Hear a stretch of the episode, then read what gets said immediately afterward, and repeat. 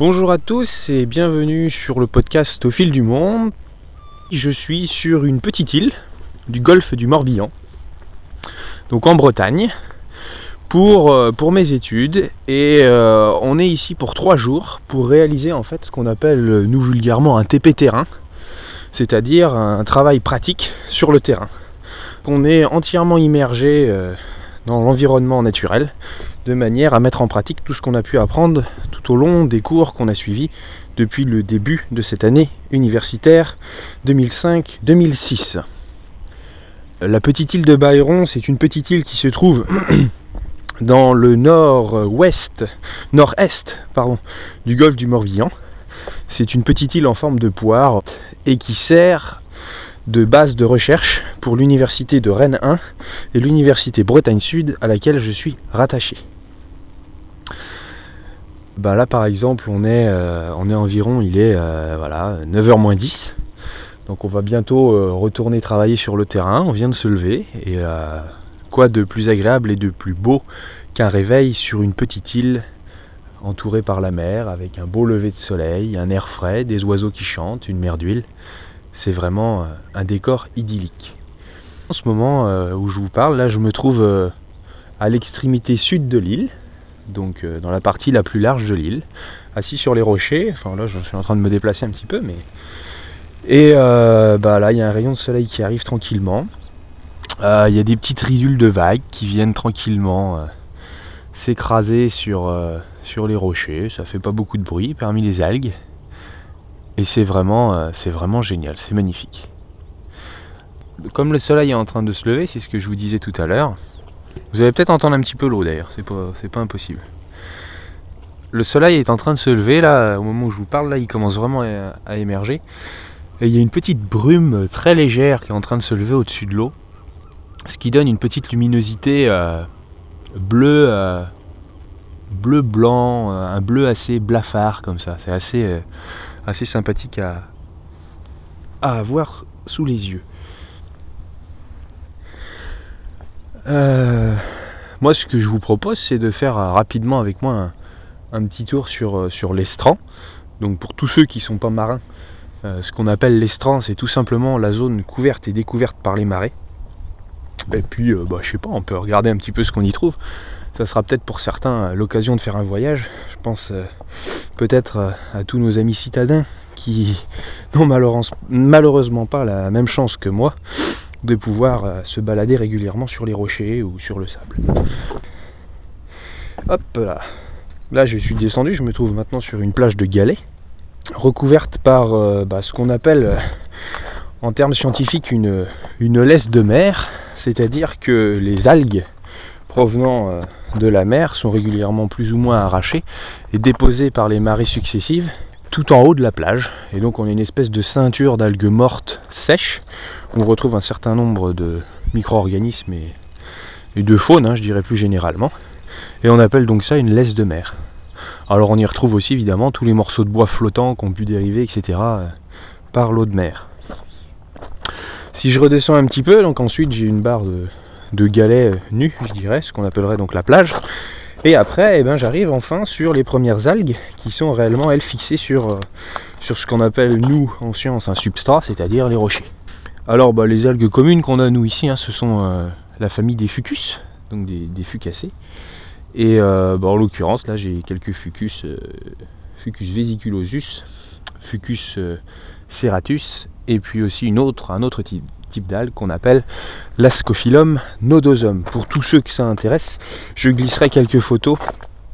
pour ceux qui ont iTunes, ils pourront les voir en cliquant sur la petite image, l'illustration, ou sinon vous les retrouverez sur mon blog.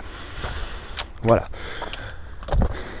Si je me promène un petit peu plus, donc là aussi ce qui se passe, hein, je ne peux pas vous décrire beaucoup plus l'estran parce qu'il se trouve que donc, comme je vous disais, ça définit la zone couverte et découverte par la marée. Et euh, bah, au moment où je suis en train de faire l'enregistrement, là, c'est-à-dire vers euh, maintenant 9h moins 5, et ben euh, la marée est, haute. Je pense qu'elle est en elle est en train de descendre là, visiblement. c'est difficile à vous dire comme ça parce que j'ai pas les heures de marée et il n'y a aucun bateau à l'amarrage pour ceux qui euh, connaissent un petit peu la mer, effectivement, on peut dire assez facilement quand un bateau euh, est amarré, si la mer a tendance à monter ou à descendre. On regarde son, en fait son point d'amarrage et l'endroit où se trouve le bateau, devant ou derrière son point d'amarrage, ce qui a une petite idée quand on sait où se trouve l'océan.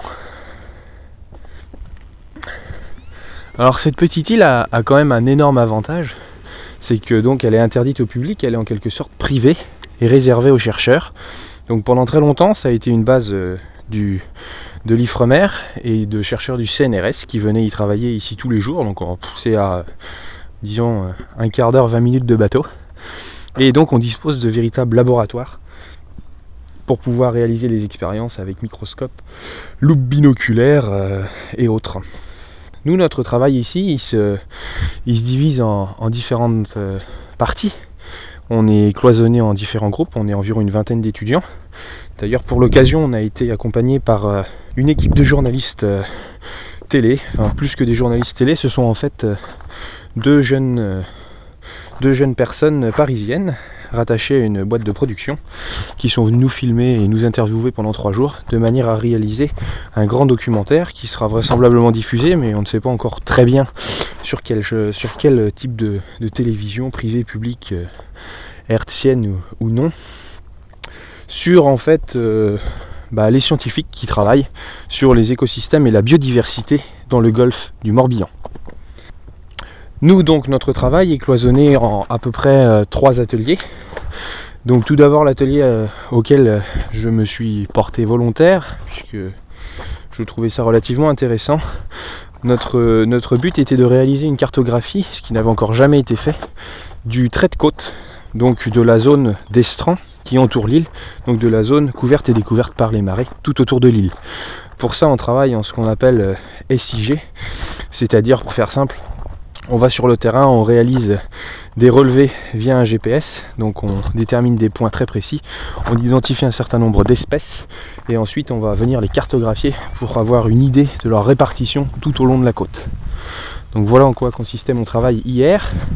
C'est un travail de titan, hein, bien évidemment. Nous n'avons que trois jours pour le faire. C'est vraiment du travail intensif, mais ça a quand même un intérêt, c'est que ça peut nous mettre dans des conditions réelles du travail euh, sur le terrain. Ensuite, d'autres de mes camarades ont travaillé eux directement sur l'estran à ce moment-là et euh, ont réalisé à travers ce qu'on appelle donc les cadras. Vous avez peut-être vu ça dans des émissions euh, télé. Euh, régulièrement, on, voit ce genre de choses, c'est-à-dire qu'on vient poser un cadre, un carré d'une superficie déterminée qu'on connaît. Donc ça peut être un mètre, ça peut être un décamètre, ça peut être un décimètre, et on va le poser à un endroit de manière assez aléatoire selon ce qu'on appelle nous aussi un transect, c'est-à-dire une ligne qu'on trace depuis le haut de la plage jusque dans l'eau. Et on va suivre cette ligne et poser notre cadra, ce carré, à différents endroits et dénombrer, identifier les différentes espèces de manière à pouvoir savoir très précisément quelle est leur répartition. Donc ça, ça a été le travail de deux groupes d'entre nous puisque nous sommes euh, sur l'île là en ce moment 5 groupes, hein, je crois que c'est ça, voilà. Ouais. 5 groupes, euh, quelque chose comme ça, 4 ou 5 groupes de, de 4-5 étudiants. Euh, ensuite, il y a un troisième groupe qui lui travaille sur un bateau et qui part régulièrement en mer, c'est-à-dire tous les jours, hein, tous les tous les matins et tous les après-midi, il y a une équipe qui part et ils réalisent en fait du dragage, c'est-à-dire qu'ils sont équipés d'un bateau capable de, racler le fond euh, du golfe de manière à, relever un certain nombre euh, de, sédiments et autres. Ensuite, euh, il revient dans le laboratoire et donc étudie ces, différents, relevés. Bon, il est quelle heure Alors là, je viens d'être rejoint avec un de mes camarades, Samuel, et bah, il vient de me faire part en fait tout simplement qu'il a trouvé un, un nid de, de chouette hulotte un peu par hasard dans le trou d'un arbre avec deux œufs au fond. Donc bah, on va aller jeter un coup d'œil. On va aller voir ça de plus près sans pour autant déranger la portée ou mettre en danger les œufs. Et c'était où alors que t'as vu ça? Euh, bah Là-bas, tu vois, tu arrives avec le chemin. Juste en face du chemin. En face du chemin. Ouais. C'est vraiment joli, je trouve. T'as vu, il y a plein de. Ah, attends, Comment ça s'appelle? C'est des jacinthes Non? Ouais. Non, c'est pas des jacinthes, c'est. qui fait des fleurs jaunes. Si, c'est ça, c'est des jacinthes. Ouais, je crois. Des jacinthes sauvages, c'est agréable ça. C'est sympa. Dans un cyprès comme ça, t'as trouvé ça? Ouais, c'est là, là-bas. Ouais. c'est marrant. Attends, je commence à juste me. Mou. Je me recoiffe. je- Faut jamais mettre son nez dans les trous d'arbres. Ouais, ouais, mais je me disais, putain, mais il devait y avoir quelque chose. Mais ce matin, j'ai eu exactement la même chose en fait. Moi, je, suis, je me suis levé un peu plus tôt là. Ouais. Et quand je suis allé voir le générateur qui nous fournit l'électricité, là, ben, moi je suis tombé sur euh, un couple de canards qui était planqué derrière le mur. Tu sais Le mur qui clôture un peu le truc. là. C'est bizarre. Dans celui-là? Ouais, puis il est balèze celui-là. Mais je suis arrivé. Attends, moi je suis arrivé par là. Je suis passé devant quoi. Dans le trou. Là. Là Ça va voir qu'il est revenu, mais je sais pas. Ouais, je pense pas. On va essayer d'éviter de rentrer dedans quand même. Ouais. Elle est revenue, non? Non, elle est pas revenue, mais regarde. Ah, il y a deux beaux œufs dedans. Il y aurait moyen de faire une photo? Ah, c'est génial. Ah bon, on mettra ça sur le blog. Ah, c'est sympa ça. Ah, il est beau en plus cet arbre. hein. Je sais pas quel âge il a, mais moi, je dirais quelques quelques siècles à mon avis.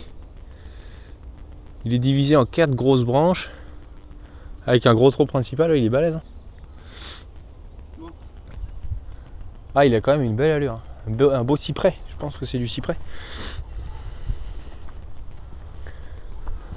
Ouais, je pense que demain matin, je vais me lever un peu plus tôt que tout le monde et que je viendrai euh, m'asseoir ici en fait pour voir le. Peut-être pas le lever de soleil, mais pas loin quand même.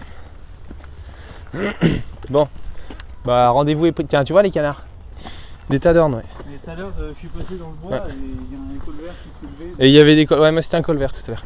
Mais c'est pareil, on devrait voir les ibis normalement, il y en a aussi. Euh, Ceux qui se sont échappés du zoo brun ferré là. Ai pas vu encore, mais ouais, il y en a plein. Ah. Bon. putain, je, je, je vois le trou, je fais. Oh, il y Ouais. quelque chose. Mais euh, Je me retourne, tu sais, je vois la chose qui part par là. demain, ça sera intéressant d'essayer de venir et de se poser pas très très loin pour voir qu'est-ce comment ça a tourné. le- Bah, elle a pas dû partir très loin. hein. Elle est partie comme ça, mais elle a juste fait le tour. et puis, alors, Ouais, elle, a dû, elle va revenir.